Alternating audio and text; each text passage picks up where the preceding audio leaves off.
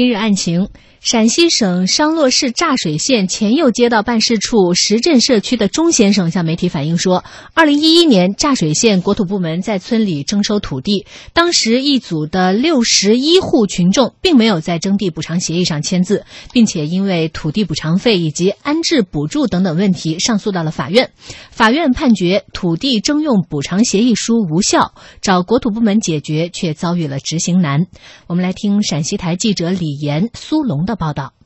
在钟先生提供的土地补偿协议书上，记者看到，甲方为柞水县土地收购储备中心，乙方是柞水县前右镇石镇村一组，甲方征用乙方土地面积五十七点四一亩，土地征用补偿费每亩四万六千元，另外还约定了地面附着物补偿费和不可预见费等约定事项，签订时间为二零一一年七月二十八日。柞水县前右街道办石镇社区居民钟少全，呃，一五年的六月二号，嗯，才把协议书再拿出来叫我们看，一看里头安没有安置费，嗯，呃，没有社社社会保障，签了之后是是走上干部，呃，填下的。钟先生说，土地被征收后，他们也找过相关部门，但一直没有结果。随后，他们走上六十一户群众，在二零一五年七月份，将柞水县国土资源局告上了法庭。今年十月十日，商洛市商州区人民法院作出判决，判定柞水县国土资源局在无各级政府征地审批手续的情况下，即与第三人石镇社区一组签订土地征用补偿协议书，并对第三人的集体土地实施征收，属于未批先征，判决土地征用补偿协议书无效。柞水县前右街道办石镇社区熊远斌，判决书不是下来了，那个也没人管。柞水县前右街道办石镇社区钟少全，嗯，我们写的东西，村民来联名写的，呃，要求补偿啊，是社会保障啊和这个安置费，让俺拒绝了，我们就没得办法了。为何判决书已经生效，柞水县国土部门却一直不履行法院判决？随后，记者来到柞水县国土资源局，柞水县国土资源局收储中心负责人李印奇，这个法院不是已经判决这个征地补偿协议无效了？这无效了之后，咱这块咋做呢？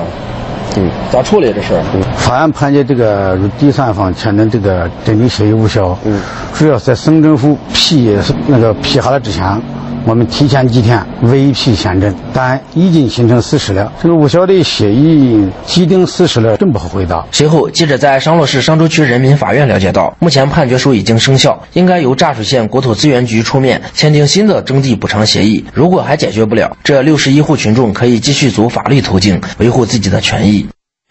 我们请出张毅老师帮我们分析分析这个事情里面到底应该是怎么样一个来龙去脉。呃，这个柞水县我还是去过啊，多年以前，当时那边修那个铁路时候我去过，这个地方真的是很穷，啊，甚至比我们山西老家还要穷。它也是一个国家级的贫困县。我去那地方，它是个山区，就是在商洛地区。啊，当地有一个说法叫什么“九山半水半分田”，就说明什么呢？土地资源在当地是非常非常稀缺的一种资源。嗯，大部分都在山区，很多都是山地，你没法耕用。那么在这样背景下，我们看到补偿多少呢？每亩的补偿预计是当时是四万六千元啊。即使这么低的一个补偿那种金额，最后也没有能够真正的去落实。所以说，土土地啊，它是真的是农民的最后的一点希望，最后的一点底线。如果说你把这个土地，都通过一种非法的方式强行的掠夺的话，那么真的是让老百姓、让农民真的是无路可走了。在这个被案例里面，其实这种案例的话，也不是一个个案，也是这种比较普遍性的